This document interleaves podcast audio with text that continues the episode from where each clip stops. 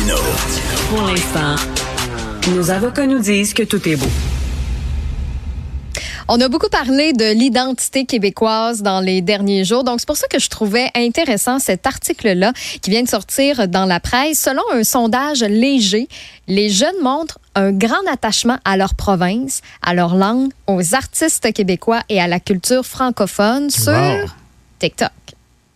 Ah, ah, elle était là, la petite nuance. Parce qu'au Québec, il faut savoir qu'il y a 1,9 million de personnes qui sont abonnées à TikTok. Et de ce chiffre-là, 1,7 million ont entre 18 et 44 ans. Donc, c'est surtout euh, la génération Z et Y. Et 87% affirment utiliser du contenu en français sur TikTok, disant que c'est une part importante de leur identité.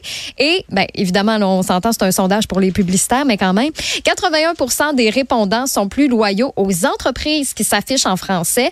Et une pub avec un porte-parole québécois ou encore de l'humour québécois, c'est 25% plus efficace. Donc, en tout cas, je trouvais que c'était quand même des données qui peuvent être euh, un petit peu encourageantes là, pour euh, notre culture. Ça montre que les jeunes sont attachés au Québec. faut peut-être juste aller les chercher là où ils sont. Et clairement, ils sont sur, Sur TikTok. Et parlant de culture, ben, ce soir, entre autres, c'est la première du film Dune, partie 2, en compagnie du réalisateur Denis Villeneuve, qui sera à Montréal justement pour le, le visionnement, pour cette première, tapis rouge et tout. Là, Avec Timothée? Non, c'est ça, Richard. Timothée Chalamet vient d'annoncer qu'il ne sera pas de la partie Il est malade. Ah, là, il y a des gens qui vont être déçus, Timothée. Ben, surtout qu'il y en a que sûrement qui voulaient essayer de le croiser dans Ben les oui. rues de Montréal. Mais non, finalement, ça, ça vient de tomber. Là. Ouais. Mais il va y avoir Denis Villeneuve. Mais au moins, effectivement, le, le principal intéressé euh, va être là. Mais oui, je pense que ça, plusieurs vont être déçus de, de cette annonce-là, Timothée euh, Chalamet, qui malheureusement. Mais tu sais, c'est que ça fait deux semaines aussi qu'ils se promènent un petit peu partout à travers le monde. Ils ont-tu pogné quelque chose à quelque part? Parce que semble-t-il qu'il y a plusieurs acteurs qui sont aussi malades Il a, en ce moment. il a embrassé trop de monde. Ah, mais, mais il est en couple, hein? Tu sais avec qui il est?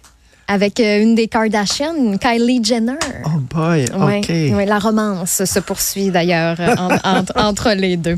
Vous l'avez peut-être euh, lu dans le journal ce matin, les agriculteurs québécois sont en colère. Les revenus nets agricoles des producteurs québécois chuteraient de plus de 86% cette année, une première en fait depuis 1938. Et Richard va justement en parler avec Martin Caron, qui est président de l'Union des producteurs agricoles. Donc restez avec nous, ça s'en vient dans une quinzaine de minutes, que ce soit au cube.ca, sur l'application de Cube ou encore avec euh, la chaîne télé qui est débrouillée, je le rappelle, hein, pour tous les abonnés Vidéotron, tous les abonnés TELUS. La chaîne est disponible gratuitement jusqu'au 11 avril prochain. Donc, ça va vous permettre de, venir voir un peu qu'est-ce qu'on fait, comment ça se passe en studio, parce qu'en ligne, oui, vous allez retrouver euh, tous les segments audio, mais si vous voulez voir les animateurs, voir les invités qui passent ici en studio, ben, c'est euh, seulement via la chaîne télé que c'est disponible. Donc, c'est débrouillé jusqu'au 11 avril prochain. Et si vous voulez ajouter votre grain de sel, ben, vous pouvez le faire via la messagerie texte au 1877 827 2346 ou par courriel au studio à commercial cube.radio.